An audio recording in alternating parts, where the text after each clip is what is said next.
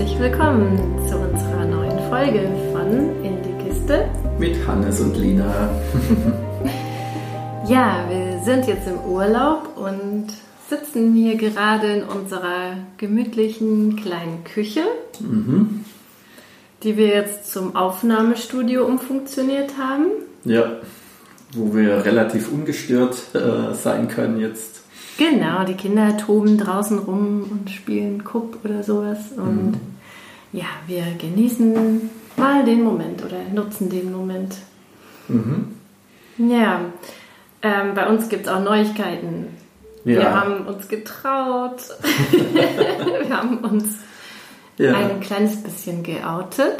Mhm. Ja, und zwar haben wir ja schon in vielen Folgen immer wieder ähm, das Thema gehabt, wie offen mit der offenen Beziehung und da vor allem, ähm, ja, ob und wie den Kindern erzählen. Mhm. Und das haben wir jetzt vor, wie lange ist es her? Vielleicht vor zwei Wochen haben wir was nicht so kurz, bevor wir in Urlaub Ah ja, okay, dann ist es jetzt erst eine Woche her so eine vielleicht. Gute Woche, ja. glaube mhm. ich, ist es erst Ja, her. genau. Da haben wir uns ja. dann, äh, wir haben das natürlich vorher besprochen und äh, das jetzt endlich mal durchgezogen, die Kinder einzuweihen. Genau, haben wir ein schönes Abendessen gemacht und dafür gesorgt, dass keine Freundinnen oder Freunde der Kinder da sind. und dass sie auch alle drei da sind. Ja.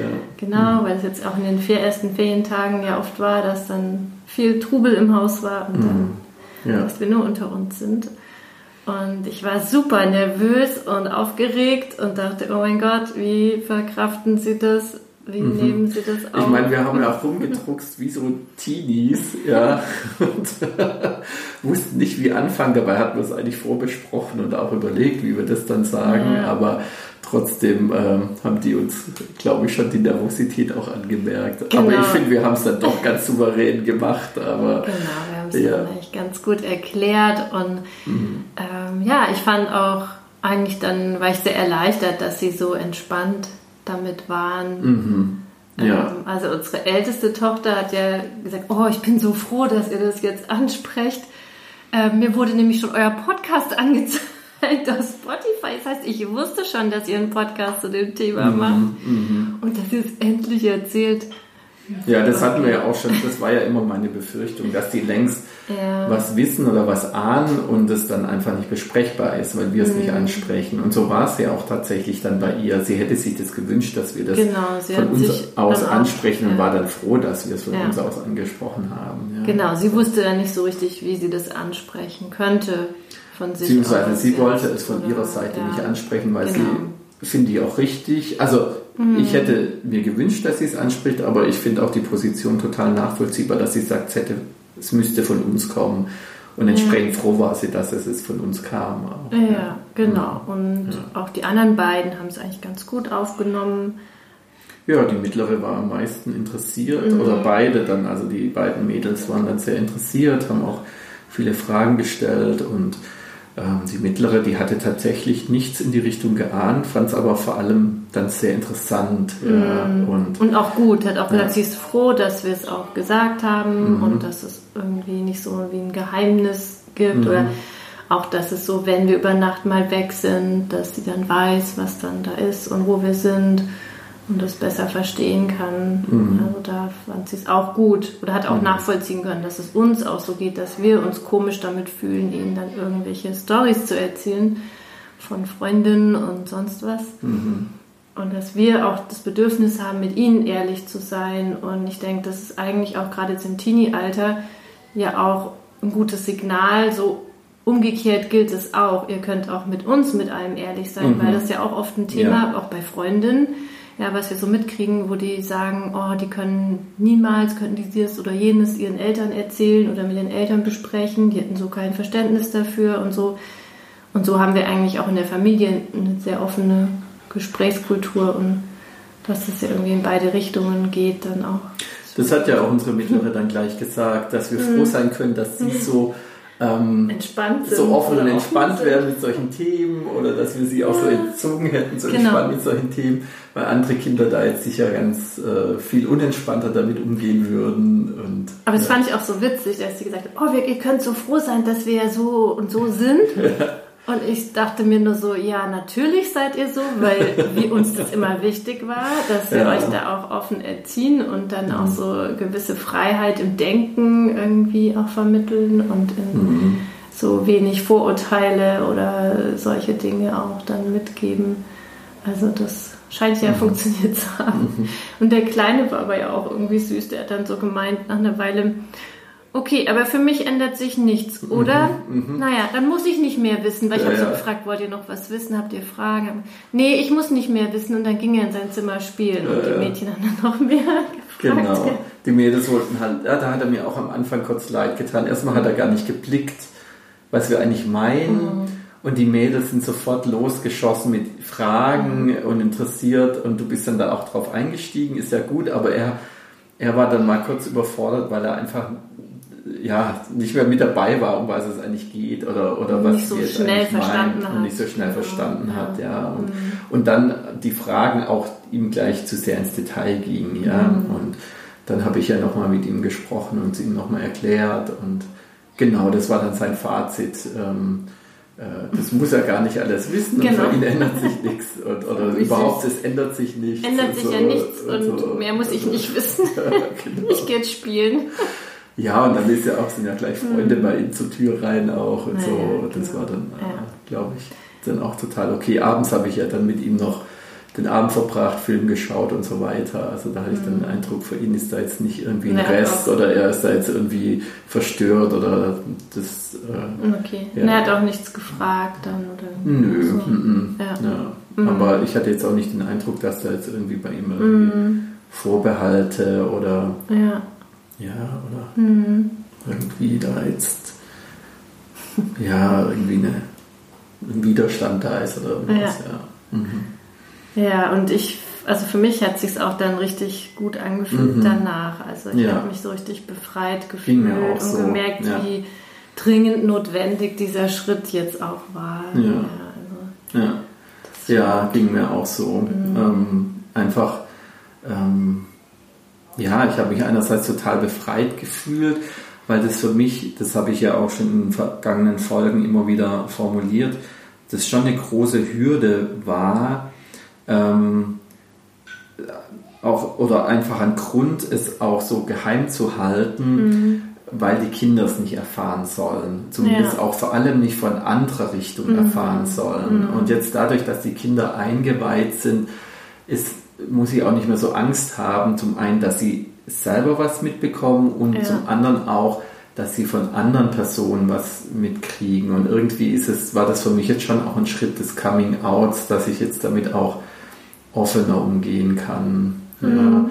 Wir haben das ja dann auch gleich besprochen noch. Das war auch eine Frage von den Kindern, wie sie mit dem Thema umgehen sollen ähm, gegenüber ihren Freundinnen.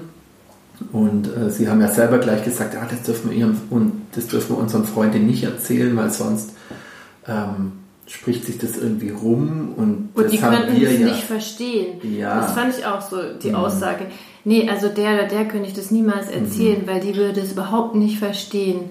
Das genau. fand ich aber krass auch so, so, dass sie so den Unterschied machen und sagen, okay, für sie ist das in Ordnung, sie können damit klarkommen, ja, aber die und die können, deren Eltern schon gar nicht, deswegen denen kann ich das nie, oder will ich es auch nie erzählen, weil ich weiß, die würden das nicht richtig einordnen können und deswegen, okay, das fand das ich interessant. Ja, ja, das fand ich ja auch interessant ja. und mir war es dann aber wichtig, Ihnen zu sagen, also dass Sie das natürlich selber entscheiden können, mhm. welche Freundinnen das gut ist zu erzählen, aber dass wir Ihnen das jetzt nicht prinzipiell verbieten, das nicht auch mit Ihren besten Freundinnen zu thematisieren. Mhm. Weil das ist ja auch was, was ich schon gesagt habe.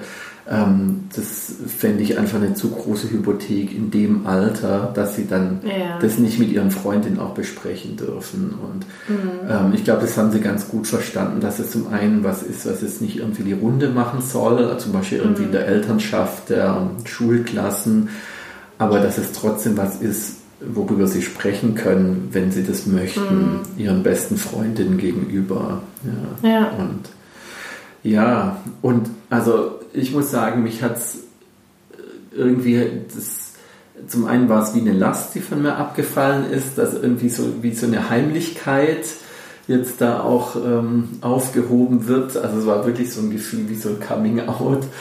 Und ähm, es hat mich auch irgendwie innerlich den Kindern wieder näher gebracht, weil irgendwie dieses wegfällt, ähm, dass ich sie irgendwie äh, anschwindel. Ja, mhm. das schafft auch irgendwie Distanz, wenn man die eigenen Kinder immer irgendwie da so anschwindelt oder selber das Gefühl hat, man ähm, enthält denen irgendwie was vor, ja. ja. wovon wir eigentlich denken, die müssten das wissen. Und das andere, ähm, dass für mich jetzt die Kinder auch nicht mehr irgendwie so eine Gefahr sind. Weißt du, in dem Sinne, mhm. wenn ich zum Beispiel abends mich richte für ein Date, meine Tasche packe und dann gehe, dann immer diese, dass eine Frage kommen könnte, wo gehst du hin? Mhm. Oder ähm, was, was ist da in der Tasche? Warum nimmst du so eine große Tasche mit? Oder irgendwie so, also diese, ja. Äh, und irgendwie, ähm, das, das schafft ja auch eine negative Emotion, wenn man irgendwie so sich an den Kindern so vorbeimogeln muss oder irgendwie den so heimlich Tuerei. Ja, halt und, und, ähm, und dass das jetzt mhm. wegfällt, ja, ja. das, ähm, das, äh, das macht jetzt irgendwie wieder ein Bild, wo die weder dem Dating im Weg stehen und die Dates mhm. aber auch der Beziehung zu ihnen nicht im Weg stehen. Ja, mhm. für mich hat sich da irgendwas äh, jetzt irgendwie wieder viel besser sortiert. So. Ja, und dass ja. auch mal vorstellbar ist, dass man eben auch mal gemeinsam was unternimmt. Ja, so weit würde ich jetzt. Melissa und ihr Mann mal irgendwie einen Ausflug und die Kinder sind ja, dabei. das ist wieder ein anderer Schritt. Dann. Aber ja, ja aber sowas ist vielleicht auch mal dann denkbar, wenn es sich mal ergibt oder aus irgendeinem Grund man sich begegnet oder es wäre nicht so, oh genau. oh Gott, was machen wir jetzt oder wie äh, handhaben wir das jetzt gut oder so, sondern man könnte auch natürlich mit so einer Situation umgehen. Mhm. Vor allem, wenn, wenn die uns mal sehen oder uns ja, begegnen. Das auch, ja, das war ja auch Stadt so eine Sorge. Die könnten uns war sehen. Jetzt auch am Stimmt. Baggersee. Ich war mit den Kindern auf der einen Seite vom genau. Ufer und du mit Tom auf der anderen Seite. Genau. Ja, ja. Also ja. Ja. Genau, und dann so die Frage, wenn sie dich jetzt irgendwie erspähen, äh, dann. Oder am äh, Heimweg, wir gehen zum Auto. Ich weiß nicht, wann geht ihr zum Auto? Man trifft genau, sich irgendwie am Parkplatz. Ja, ja, genau, dass man in so eine komische Situation kommt und so ja. könnte man einfach, ah ja, hallo, unbeschwert irgendwie mhm. damit umgehen. Und mhm. es wäre nicht monsterverstörend gleich. Mhm. Ja. Nee, auf jeden Fall gut und ich bin stolz auf uns, dass wir es geschafft haben und ich bin noch stolzer auf unsere Kinder, dass sie ja. so cool damit umgehen. Ja, das stimmt. Und ich bin auch gespannt, wie es so weitergeht, mhm. ob da nicht doch auch mehr Fragen kommen mit der Zeit oder auch, ja, so dann doch auch Von den Mädels ganz bestimmt und, und von, ja. von unserem Jüngsten vielleicht auch irgendwann mal. Mhm. Ja. Aber, ja. Ja. Mhm. Mhm. ja. Genau. Ja, ich finde es auch für uns beide gut, weil wir jetzt auch nochmal ganz mhm. anders dazu stehen können. Ja, also auch als Eltern irgendwie dazu stehen können. Also so fühlt es sich für mich an, dass es irgendwie auch ähm, ja, das, wie wir leben, unsere Beziehung auch so aus so einem so einer Heimlichkeit oder so einem so was Unanständigen irgendwie so rausnimmt. Ja, okay. also ja, also ich habe auch so, so jetzt auch, dass es zwischen uns auch nochmal irgendwie was an Grenze oder so genommen hat. Ja. Okay, das kann ich finde ich jetzt nicht, dass es da einen Unterschied macht. Vom Gefühl her so, aber okay, interessant. Nee, einfach dadurch, mhm. dass wir das jetzt auch beide ja. so vertreten, nochmal, mhm. auch in der Familie, ja. ja. Fand ich, macht es schon, schon nochmal einen Unterschied für mich. Mhm. Ja. Ja. ja. Ja, okay, so viel dazu. Mhm. Gut. Eigentlich wollten wir auch heute noch mit unserem anderen Thema weitermachen. Mhm. Wir haben ja auch letztes Mal schon ein bisschen angefangen, so in Fortsetzung eigentlich vom vorletzten Mal. Und, aber haben uns da auch noch in anderen Dingen. Zum Bandwurm-Thema. Ähm, in anderen Dingen verzettelt bei der letzten Folge, glaube ich. Ähm, aber so das Was Thema. ich auch total gut ja, fand. Ja. Also ich finde nicht, dass wir uns da verzetteln dann. So. Nein, nein, ja, das ist auch nicht. Wir, wir ja auch immer hier, wir sind ja auch keine Wissenschaftssendung, die irgendwelche Inhalte, äh, sondern wir erzählen ja auch aus unserem Leben und von unserem jetzigen, mhm. unseren derzeitigen Situationen und das mhm. gehört ja dazu. Mhm. Ja, also wir hatten ja das Thema auch ähm, Sex in Beziehungen, ähm, welche Funktion das hat. Ähm, und ja, ich bin mir jetzt gar nicht mehr so sicher. Ich glaube, du hast es besser im Kopf, wo wir da aufgehört haben, was wir schon drin hatten. Nicht, dass ich mich jetzt so wiederhole. Ähm, aber ich fände es trotzdem mal interessant zu überlegen, was, was ist denn für uns, ähm, welche Funktionen hat denn Sex auch in, in Beziehungen? Mhm. Ja. Also es ist natürlich sehr äh, verbunden mit Aspekten, die wir in der in einer früheren Folge hatten, ich glaube die vorletzte oder mhm. drei Folgen zurückliegend, wo wir uns überhaupt über Funktionen von Sex ja, genau. haben. Also Funktion klingt immer ja, so technisch, sondern es war so die Frage, warum haben wir Sex oder warum haben Menschen ja. Sex? Und ähm, welchen Motiven? man kann ja, also zumindest habe ich das jetzt nochmal gelesen, dass man das ja schon auch sehr unterscheiden kann, jetzt die menschliche Spezies von Tierarten, ähm, dass die Menschen eben auch einfach so Sex haben aus vielen Gründen und jetzt losgelöst von der Fortpflanzung. Ja, also genau, halt, also äh, aus Spaß, aus ja, ähm, aus allen möglichen Gründen ähm, eben auch und sozialen und eben auch zu jeder Zeit jetzt nicht nur wenn äh, das Weibchen empfangsbereit Bereit. ist. Also bei den meisten Tieren gibt es ja. ja. eine Balzzeit, da ist das ja. Weibchen dann äh, fruchtbar und da, dann, genau, und da findet dann, dann, einmal im Jahr oder je nach Tierart eben mhm. mehrmals im Jahr dann irgendwie äh, die Begattung statt und dann war es das. Und eben bei Menschen und bei Bonobos ist es eben was anderes. Die haben eben ja. auch so relativ viel Sex, mehr oder weniger, und äh, eben auch hat eine starke soziale Funktion. ja bei diesen zwei genau. Tierarten, bei genau. Bonobos und bei Menschen. Ja, genau. Und darüber haben wir uns ja da auch unterhalten. Ich habe jetzt vorhin auch nochmal ein Brainstorming gemacht, ähm, was mir da ein, alles einfällt und habe da, glaube ich, 30 Spiegelstriche, ja, was, äh, okay. äh, was ja.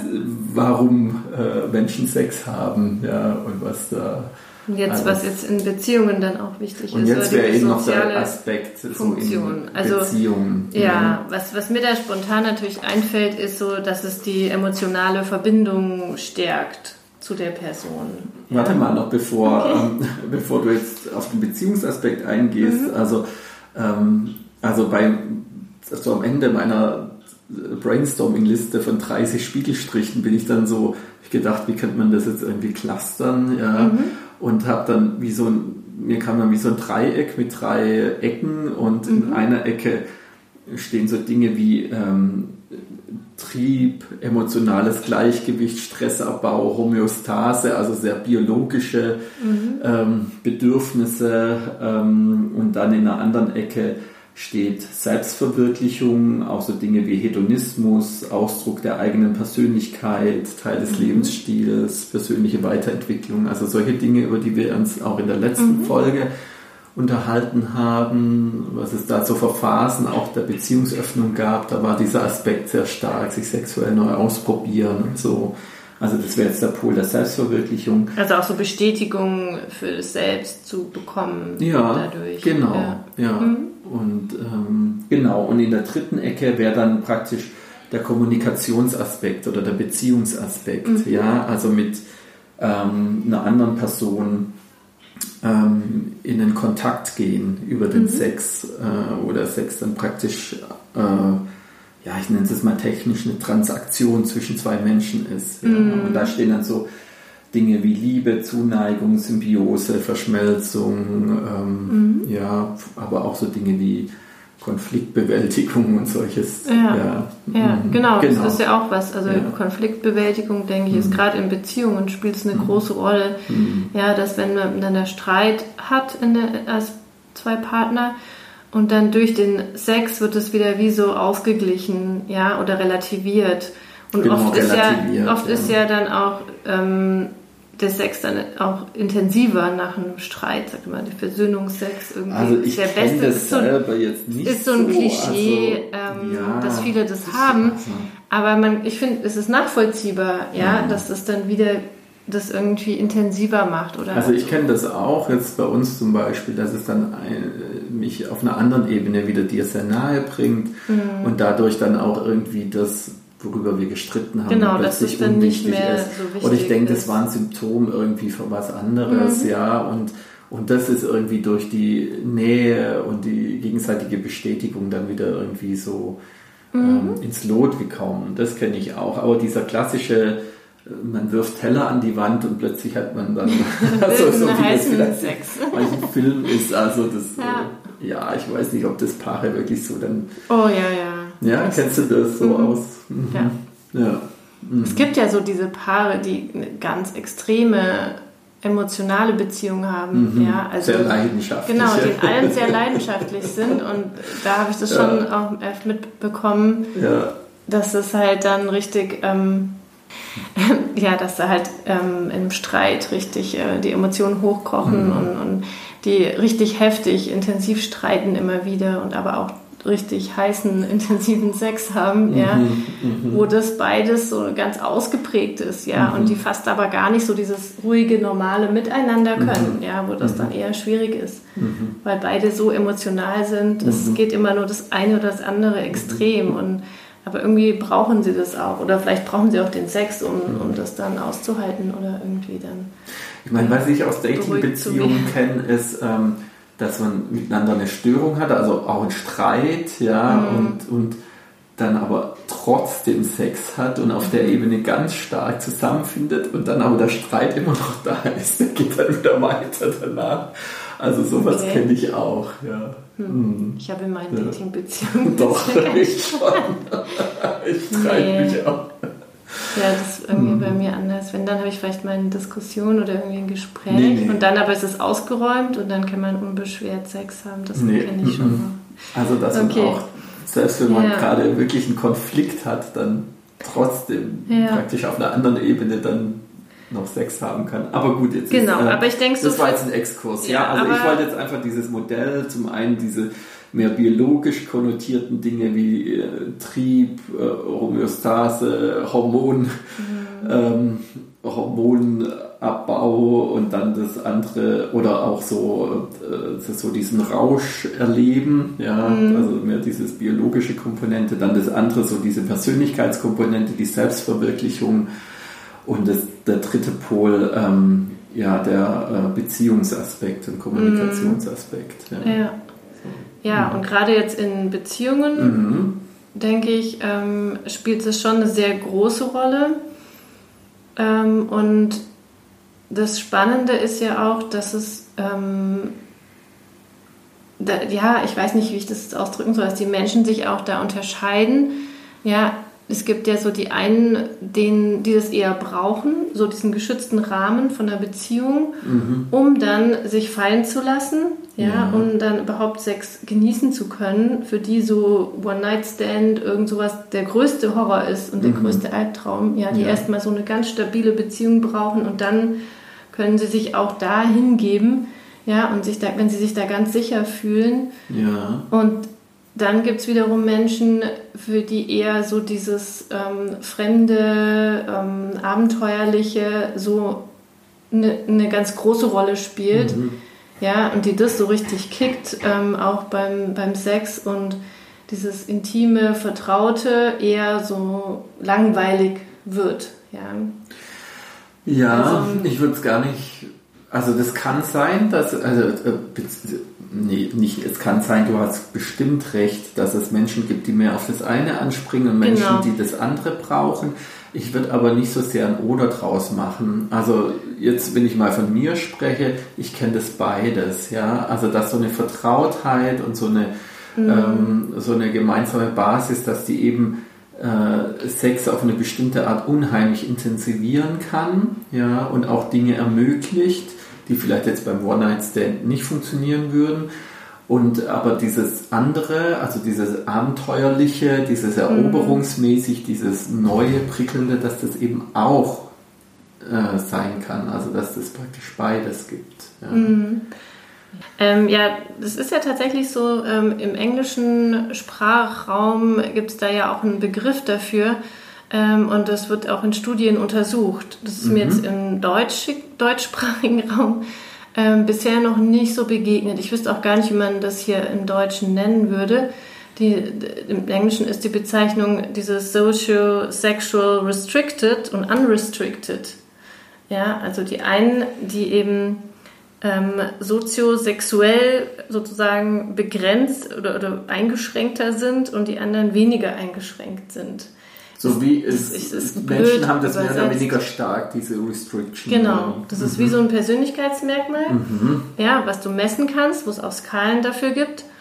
Und ähm, das ist wahrscheinlich zum Teil auch genetisch, ähm, vielleicht ist es auch anerzogen, ja, so was sich so gehört und was sich nicht gehört oder anständiges oder nicht anständiges, dass sowas noch mit reinspielt. Ja, und sicher ja, sehr auch mit der eigenen sexuellen Geschichte verknüpft. Wahrscheinlich ja. auch, mhm. ja.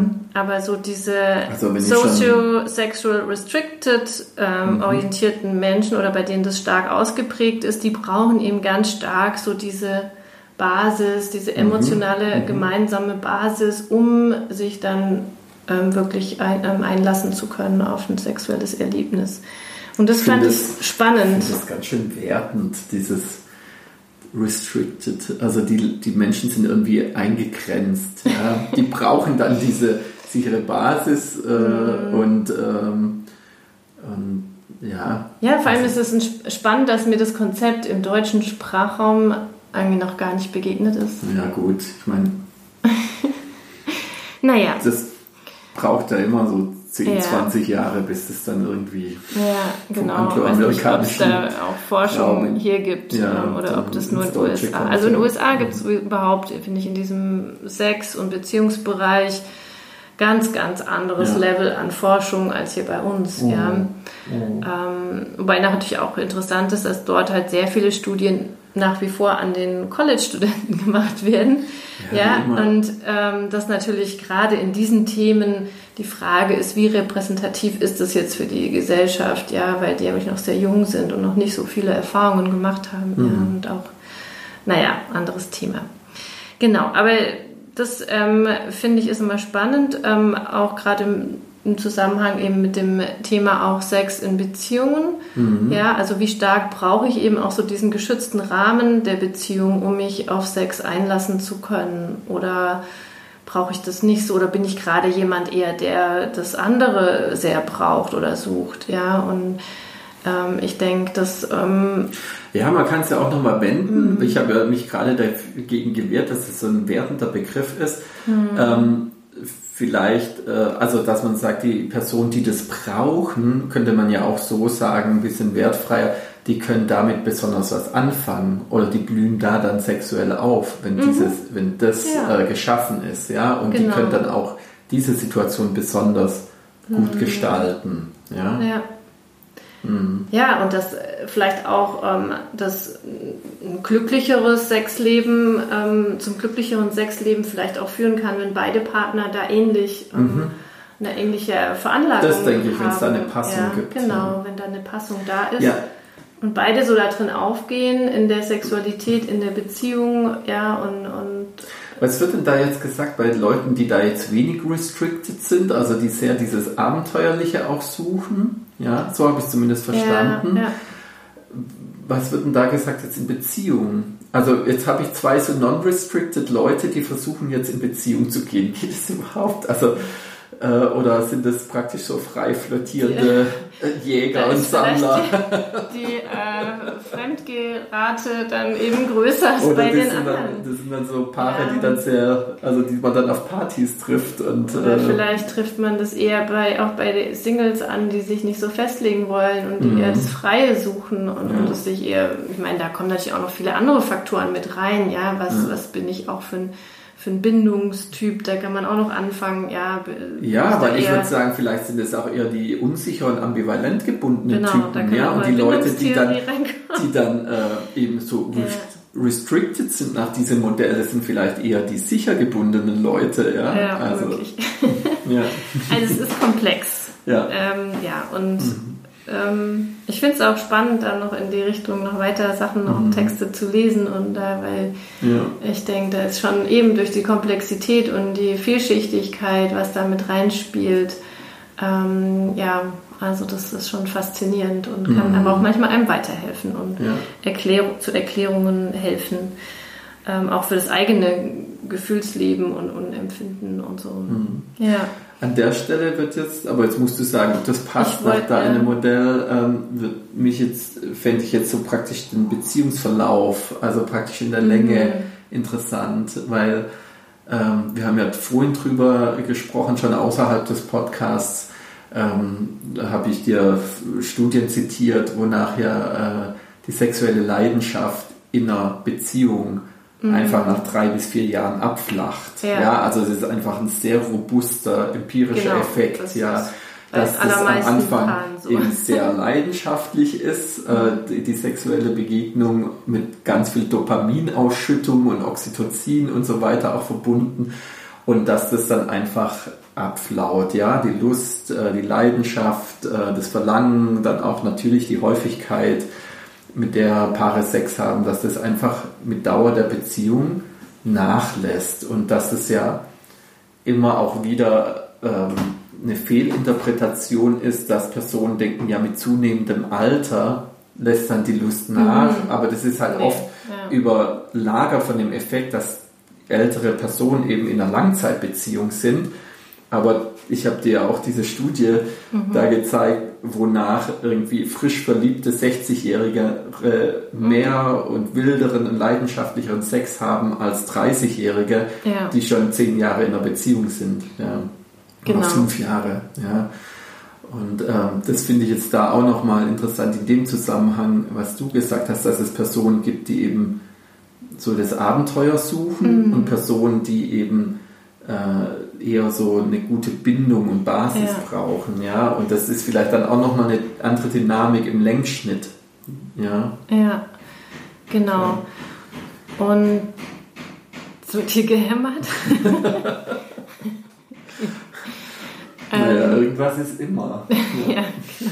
Störgeräusch haben wir immer. Oh Gott, wir kriegen es nicht ausgeblendet. Ja. Hm.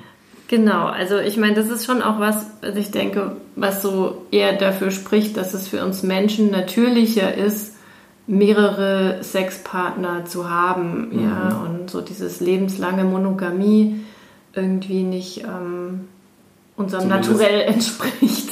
ja, also das ist so, bio, ja, genau, das mhm. ist so, für, ich, ich denke immer mehr, das ist so mhm. tatsächlich ist und dass wir deswegen damit so hadern, ja, und deswegen eben auch die vielen hohen Scheidungsraten, viel, hohen Fremdgehraten und so weiter da sind oder auch ja. diese langen Paare in langen Beziehungen, die eben von Lustlosigkeit geplagt sind und immer das Gefühl haben, mit mir stimmt was nicht, mhm. das darf doch so nicht sein und gibt ja auch viele Paare, wo das nur einen betrifft, wo einer sagt, ich will jetzt ähm, keinen Sex mehr oder mit dir keinen Sex mehr und der andere sieht es ganz anders und hätte eigentlich immer. Ja, meistens ist ja einer, der gerne ausbrechen würde, oder offen oder heimlich fremd geht oder dann irgendwie zumindest den Wunsch äußert und der andere sagt, ich weiß gar nicht, was du hast, ist doch alles okay, muss ja nicht sein. Ja, also, brauche ich also, nicht, will ich ja, nicht. Oder genau. aber auch, manchmal gibt es schon auch, wo einer, ich würde aber mit, mit dir, mit meiner mhm. Frau irgendwie Sex ja. haben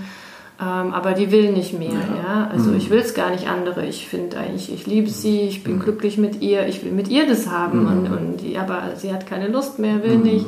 Ja, also diese ganzen Probleme, die ja auch bei den Sexualtherapeuten zuhauf ankommen, ja, also dass die eben auch damit zu tun haben. Mhm. Ja.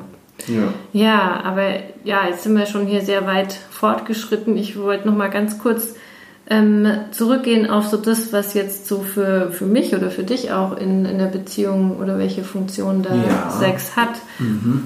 Und da habe ich mir auch ein paar Notizen dazu gemacht und da ist bei mir schon ganz stark, dass ich ähm, das brauche, um eben so ein Gefühl von Geborgenheit zu haben, mhm. die Nähe und die Intimität mhm. und das ja, dass das eben auch so dieses ganze im Alltag immer wieder so sich nahe kommen und kuscheln und damit auch ja verbunden so dieses ich spüre, ich bin dem anderen wichtig, ja, ich bin, ja, äh, ist auch diese, diese ja, Wertschätzung oder sowas und Liebe, die man dadurch auch empfindet. So. Mhm. Das mhm. ist, glaube ich, was, was für mich ja. wichtig ist. Ja. Ähm, auch so, dass ich spüre, dass der andere Partner mich begehrt und Lust auf mich hat Mhm. Das ist vielleicht wieder dieses Selbstwertthema, ja, aber dass das dann auch. Ja, aber es sind alles so Kommunikationsaspekte. Also ja. was wird da, was wird im Sex und in der Zuneigung ausgedrückt? Was drückt der Partner dir gegenüber aus oder was drücke ich dir gegenüber aus? Ja, ja und auch so mhm. die Sicherheit dadurch. Also dass mhm. da die, durch diese Verbindung ja. ja auch so ein Gefühl von Sicherheit entsteht. Mhm. Ja, vielleicht auch so dieses ähm, er, er, liebt es, mit mir geilen Sex zu haben. Dadurch mhm. spüre ich, dass ich ihm wichtig bin. Ja, ja. ja, und dadurch kann ich mich auch mit ihm sicher fühlen. Ja. ja also ja. das ist wie so, oder ja. der, er ist süchtig nach mir und das äh, nach dem Sex mit mir und deswegen bin ich für ihn wichtig. Ja. Also so, das gibt mir dann mhm. auch Sicherheit. Mhm. Ähm, Wobei das natürlich ein hoher Anspruch ist, dieses er ist süchtig nach mir, nach dem, was wir jetzt gerade gesagt haben. Ja, ja, ja, ja, ja eben. Und dass mhm. das natürlich nachlässt, das ist mhm. ja auch was, was nach dieser ersten Verliebtheitsphase ja auch mhm. dieses, dieser Suchtcharakter, ja, dass ja. das dann nachlässt nach vielleicht einem Jahr oder bei manchen auch schon früher, ähm, dass das verloren geht und dann ja, vielleicht auch da so ein Gefühl zurückbleibt, wie ich bin nicht mehr so toll oder er liebt mich nicht mehr so sehr, mhm. ich bin nicht mehr so wichtig mhm. für ihn. Ja. ja. und das frustriert, so, so eine leichte Frustration auch erzeugt ja. dadurch. Ja. Und oft sind es ja auch Dinge, über die sprechen wir nicht, sondern das passiert so. Und das, ähm, ja. Ja. Mhm.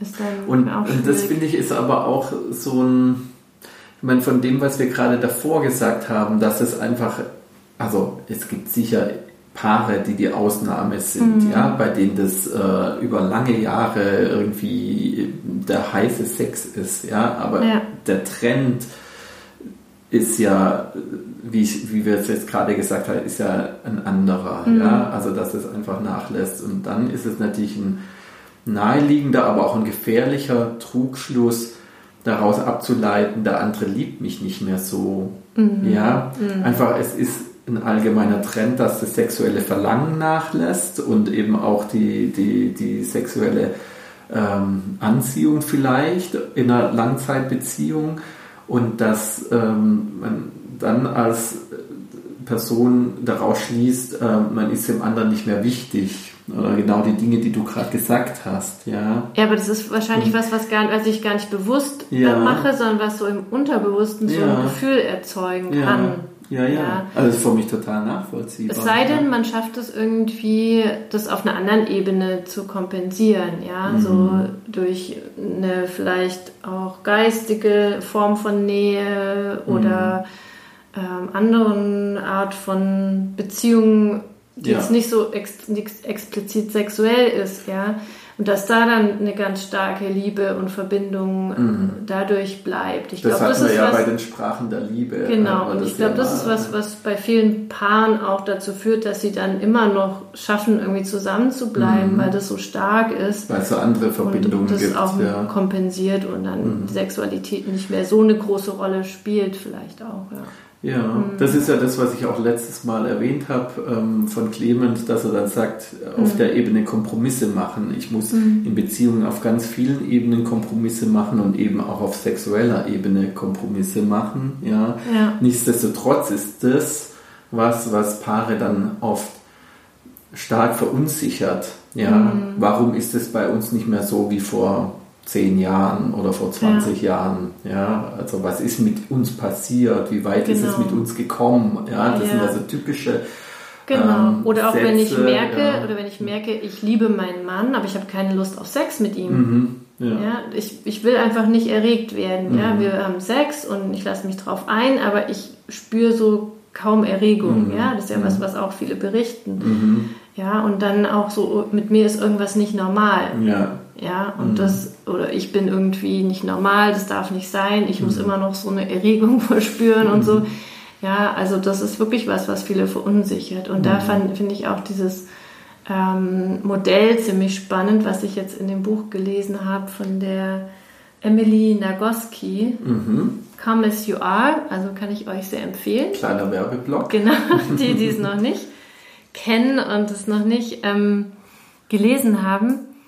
Ähm, ich habe es jetzt auf Englisch gelesen, ich weiß gar nicht, wie das auf Deutsch heißt. Heißt das genauso? Weißt du das? Äh, komm, ich glaube, das heißt komm, komm, wie du willst. Komm wie du willst. Aber ich bin mir nicht ganz Aber sicher. Aber es ist auch ein bisschen ähm, dann auch nicht richtig treffend übersetzt, weil, mhm. naja.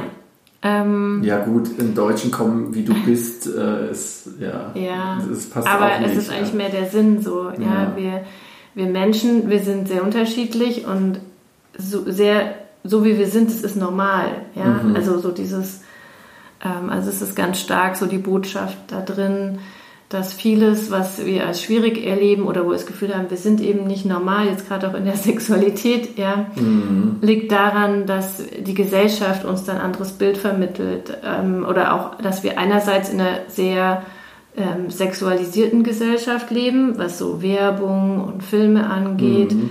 aber auch in einer sehr sexnegativen wiederum. Mhm. Ja? Also mhm. wo so wirklich diese freie Entfaltung eigentlich total ähm, sanktioniert wird und, und von klein auf begrenzt wird. Also ist unterschiedlich natürlich nach dem, welchem Umfeld ich dann auch aufwachse. Ja, gut, im Vergleich zur Historie Aber, würde ich mal sagen, also zur, zur äh, jüngeren Geschichte, ich sage jetzt ja. mal die letzten paar tausend Jahre, ja, leben wir jetzt eher in einem Zeitalter mit eher wenig Restriktionen. Ja, in unserem also Kulturkreis. In hier. unserem Kulturkreis, ja. Genau. ja. Aber also ist in anderen trotzdem anders. ist auch in unserer Kultur Sexualität äh, vielen Grenzen und Schranken und Moralvorstellungen und ja. ähm, unterworfen. Und wenn du jetzt gerade nach Nordamerika guckst, da ist es noch mal extremer. Also mhm. immer noch diese Doppelmoral. Ja, ja. viel mehr Brüderie. Genau. Ja. Nach außen hin musst du extrem anständig ja. sein und gerade als Frau sowieso. Und ja, hintenrum aber genau. Und hintenrum ja. wird aber erwartet, dass du das ganze komplette Porno-Programm abspulst. Mhm. Ja, also so das, wo du vielleicht jetzt gerade für, für die Frauen, das ist vielleicht extremer als für die Männer, aber vielleicht so als Frau dann auch echt in ja, so Widersprüche kommst, wo du mhm.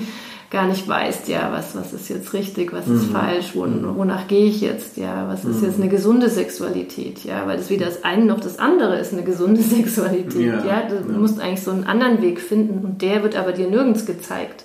Weder von deinen Eltern noch von, von dem, was du in Filmen oder mhm. Pornos oder so siehst. Mhm. Ja, also das ist der auch extrem. Aber jetzt schweife ich schon wieder. Ähm, ja, jetzt das Modell. Genau, das Modell finde ich sehr spannend. Die sagt, ähm, unser sexuelles Begehren ähm, ist praktisch, ähm, wird gesteuert von zwei Komponenten. Ja, also wir haben zwei Systeme, die mhm. voneinander unabhängig sind. Ähm, und zwar das eine ist das Sexual Excitation System SES e abgekürzt, das ist sozusagen das Erregungssystem. Mhm. Ja, also da ist es so, dass unser Gehirn alles analysiert, was in unserer Umgebung stattfindet, ähm, daraufhin, ob das jetzt sexuell relevant ist, mhm. ja, ob das jetzt sexuelle Reize beinhaltet. Ähm, und ähm, wir daraufhin eben auch eine Reaktion verspüren, indem wir erregt werden. Ja, mhm. das ist das eine Oder System. Irgendwas geil finden. Genau, irgendwas mhm. geil finden, irgendwie Lust kriegen, irgendwas interessant finden, mhm. so. Ja, ja ähm, also zum Beispiel alles, was wir sehen, was wir hören, was wir fühlen. Könnt, ja, ihr könnt euch auch vorstellen, wenn jetzt da mit eurem, eurem Partner oder mit einem Partner zugange seid, ja, dann kennt ihr das ja auch alle so, dieses ähm, wie riecht der andere, mhm. ja, was mhm. sagt der mir in dem Moment, also mhm. so diese Dinge, die können ja dann auch sowas triggern, ja, so. Ja. Ja. Ähm, oder auch, was ich mir vorstelle, wenn ich jetzt selber Sex habe, mhm. ja, ähm, oder auch, was ich denke und fühle auch, ja, mhm. wenn, wenn ich mir das ganz stark wünsche, mit diesem Menschen nahe zu sein, dann dieser Wunsch ist auch was, was unser Gehirn analysiert und mit einspeist, mhm. ja. Und das passiert aber auf einem unterbewussten Niveau. Ja, also das machen wir uns ja nicht bewusst, sondern das läuft automatisch ab. Mhm. Ja? ja? Das ist das eine System. Das ist wie so ein Gaspedal. Jetzt geht's los. Ja? Mhm. Das andere System ist das Sexual Inhibition System. Das ist dann wie so ein Bremssystem. Okay. Ja? Das analysiert also die Reize dahingehend, ähm, ob sie bedrohlich sind für mich. Mhm. Ja? Oder ob da eine Gefahr ausgeht ähm, in bestimmten Dingen, die wir in unserer Umgebung wahrnehmen oder auch in unseren Gedanken und Gefühlen und sendet dann Stoppsignale. Also praktisch bremst unsere Erregung runter. Mhm. Reguliert es runter. Und immer auf Sexualität. Äh, genau, auf Sexualität bezogen. Weil ich meine, das gibt es ja auch allgemein. Also so Aufsuchens-Motivationssysteme genau. und so Furchtsysteme ja. oder so. Genau, äh, das gibt es ja. im normalen Leben genauso auch. Auf ganz vielen Ebenen. Ja, ja. genau, auf vielen mhm. Ebenen. Äh, man kann ja auch das ein bisschen vergleichen, auch im Nervensystem, Sympathikus, Parasympathikus, mhm. da hat man ja auch so, jetzt wird es hier ein bisschen ähm, Fachwissen, speziell psychologisches mhm. Fach. Ähm, ja, also die auch wie so Antagonisten wirken. Mhm. Ja, das eine erregt uns, bringt uns in Alarmzustand, bei, zum Beispiel bei Stress, wenn wir mhm. kämpfen, so Fight or Flight, kennt ihr mhm. auch so eine mhm. Reaktion.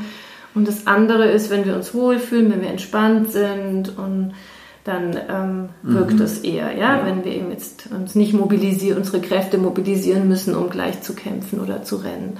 Also es sind auch so zwei Antagonisten im Nervensystem und so ähnlich ist es praktisch im sexuellen System auch, ja, dass wir da eben dieses Erregungssystem und das Bremssystem haben. Wobei du gesagt hast, die sind ähm, unabhängig, ja. also die können. Genau, das ist das Spannende daran. Und mhm. dieses Bremssystem ist eben sehr schnell und sehr effizient unter mhm. Umständen, mhm. ja. Also es kann sein, dass schon irgendwie jetzt, wenn, wenn ich merke, oh, da kommt jetzt jemand in den Nebenraum, ja, wenn ich mhm. gerade hier Sex haben will und dann ist es ein ganz hellhöriges Haus und das Bett quietscht fürchterlich und ich merke jetzt, oh, meine mhm. Mutter ist im Nebenraum, bin mhm. ich sofort, so ist meine Erregung weg. Also so, nicht, wie, wie der Satz, das ist voll der Abturner. Ja, genau. Ja, ja so ein, ja. mit irgendwas, ja. Oder, voll der Abturner ist Oder dann, du ja. gehst, küsst jemand und du merkst, der hat ja fürchterlichen Mundgeruch ja. und mhm. das ist dann wie, nee, jetzt geht gar nichts mehr, ja. Das mhm. blockiert mich total, ja. Also okay. so ein Bremssystem, ja. Mhm. Und das Spannende ist eben, dass wir Menschen uns unterscheiden, wie empfindsam wir in diesen mhm. Systemen mhm. sind. Also es gibt Menschen, die haben ein sehr empfindliches Erregungssystem, das heißt, die sind sehr, sehr schnell sehr erregt. Mhm. Ja, und haben vielleicht, ähm, und, und genau. Und das andere System könnte sein, dass das dann sehr unempfindlich ist, das Bremssystem. Also mhm. die wären immer sehr leicht irgendwie für Sex so offen und so, mhm. oder haben so mhm. selber auch das Gefühl, ja, die sind da sehr haben auch ein großes vielleicht Bedürfnis nach Sex und viel Lust und, mhm. und wenig ähm, Probleme so mhm. dabei. Ja. Mhm. Lassen sich auch nicht so schnell davon Lassen abbringen so oder irritieren. Aus ja. der Ruhe bringen, wenn sie mal angesprungen ja. sind darauf. Drauf los. Genau, also man mhm. kann sagen, man ist so in diesen Systemen kann man ist man entweder ähm, sehr empfindsam, mittleren Bereich oder sehr niedrig empfindsam. Ja, und die allermeisten Menschen sind in beiden Systemen im mittleren Bereich, kann man sagen. Das wäre mhm. so das Normale. Äh, aber auch, ähm, das an, auch wenn man extremer wäre, ist es normal. Mhm. Ja, es ist nicht irgendwie, jetzt wo man sagen muss, das ist dann gestört oder irgendwie. Nee, du kannst auch wirklich ein starkes Erregungssystem haben und das würde nicht jetzt irgendwie als abnormal klassifiziert mhm. werden, es ist dann einfach so. Es ist einfach eine statistische Verteilung. Ja, genau, genau. Auch, ja? Es ist so in der Verteilung, du wenn du. Es gibt dann auch hier so in ja. dem Buch sind auch so Fragebögen drin, wo du dich dann selber okay. auch so einstufen kannst.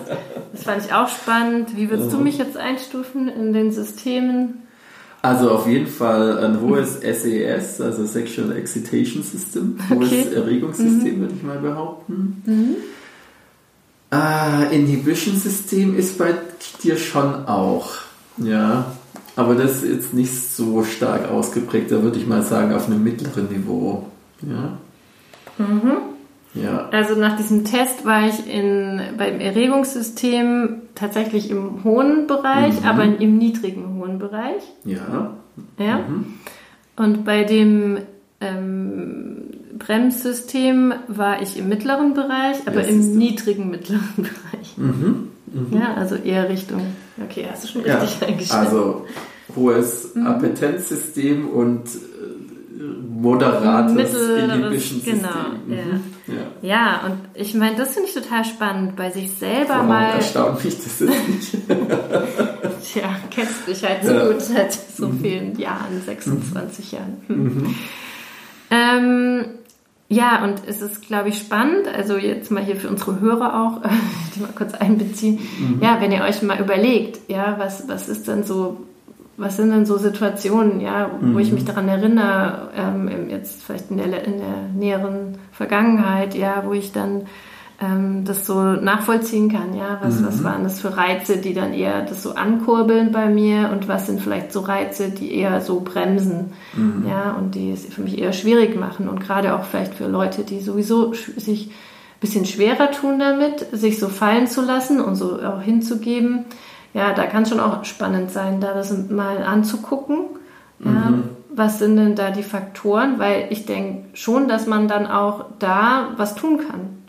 Ja, also es ist schon so, dass, dass davon ausgegangen wird, dass diese Systeme ziemlich stabil sind bei den Menschen. Das sind ja. wie Persönlichkeitsfaktoren, wie ja.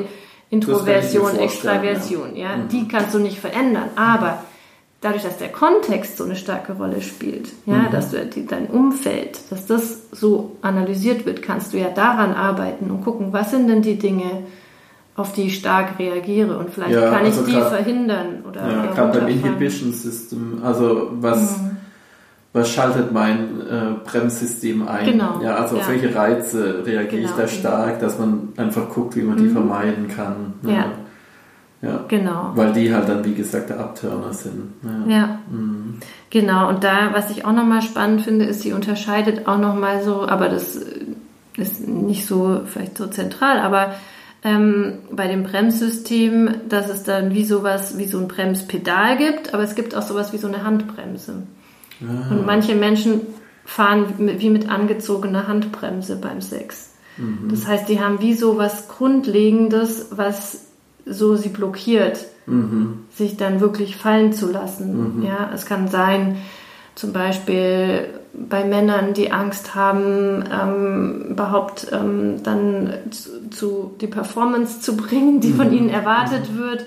Oder auch bei Frauen, dass sie Angst haben, dass sie nicht kommen, irgendwie so, wie es von ihnen erwartet wird. Oder dass wird. sie Schmerzen haben. Oder dass sie Schmerzen haben könnten. Mhm. Oder dass ich schon vorher Angst habe, überhaupt erregt zu, genug erregt zu werden, mhm. dass ich Spaß haben kann und solche mhm. Sachen, die mhm. dann wie so eine Hand, äh, Handbremse da, mhm. dann mhm. wirken. Ja, ähm, und so wie so immer mitschwingen. Ich kann dann zwar schon auch natürlich Sex haben und, und so, aber es ist alles so ein bisschen beschwerlicher und braucht länger, ja, ja, und so. Also ja. das fand ich auch nochmal interessant. Hm. Ja, aber ich bin erst im vierten Kapitel in dem Buch. Ah ja, okay, und ich, glaub, ich sehe schon, wir können da noch viele noch Folgen viel machen. Spannendes, da freue ich mich schon drauf ja. und ich, ja, vielleicht mhm. gibt es ja noch was, was ich hier einbringen kann. Ja. Aber ich fand das gerade bei dem Thema auch... Nachher verklagt uns noch der Verlag, weil wir das ganze Buch hier referieren. Nein, das war jetzt ja nur so ein kleines Modell. aber ich fand es gerade bei dem Thema eben sehr mhm. interessant, weil ich mir eben auch überlegt habe, wie war das dann auch bei uns in der Beziehung und ja. warum hat es dann nachgelassen? Auch und, weil bei uns war es auch nicht anders wie bei anderen Paaren, dass mhm. wir dann auch manchmal Phasen hatten, wo es schwieriger war, ja. wo wir weniger Sex hatten miteinander. Also es war bei uns ja immer so auch phasenabhängig und ja. man kann schon sagen, dass es auch mit den Geburten der Kinder zu tun hat, dass wir oft nach den Geburten so Phasen hatten, wo wir weniger Sex hatten oder wo es so die Bedürfnisse auseinandergedriftet sind, ja, wo es vielleicht auch typisch in vielen Beziehungen so, dass bei den Männern das hormonell nicht so viel macht, aber bei den Frauen eben sehr stark, ja, dass mhm. du dann eben sehr stark auf die Versorgung des Babys und des Stillens und überhaupt eigentlich froh bist, wenn du nachts schlafen darfst und dir keiner was von dir will. Oder auch die ganze Zeit immer diese Kinder, die an dir hängen und mhm. du immer so intensiven Körperkontakt, dass hast du gar nicht so das Bedürfnis hast, jetzt mit deinem Mann auch so mhm. dann in Kontakt zu gehen. Also so, ja, diese Phasen gab es bei uns ja auch, wo es dann, dann auch schwierig ist. Und ich finde, da fand ich sehr einleuchtend, auch mit diesem Komponentensystem. Mhm. Ja, weil da gab es natürlich auch dadurch weniger Erregungsreize durch die Situation mhm. und noch viel stärkere Brems- Reize, ja. als so noch, als wir als Paar zusammengelebt haben. Ja, nur, ja. Klar.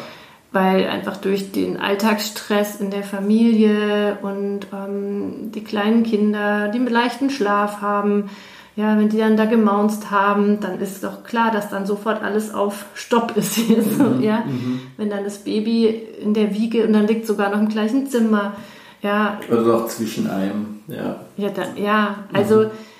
Da, das, da, das war für mich so ein gutes Beispiel dafür, ja, wo dann diese Bremssysteme sehr viel mhm. stärker oder wo es sehr viel stärker gewirkt hat als vielleicht ähm, in anderen Phasen meines mhm. Lebens, ja. ja.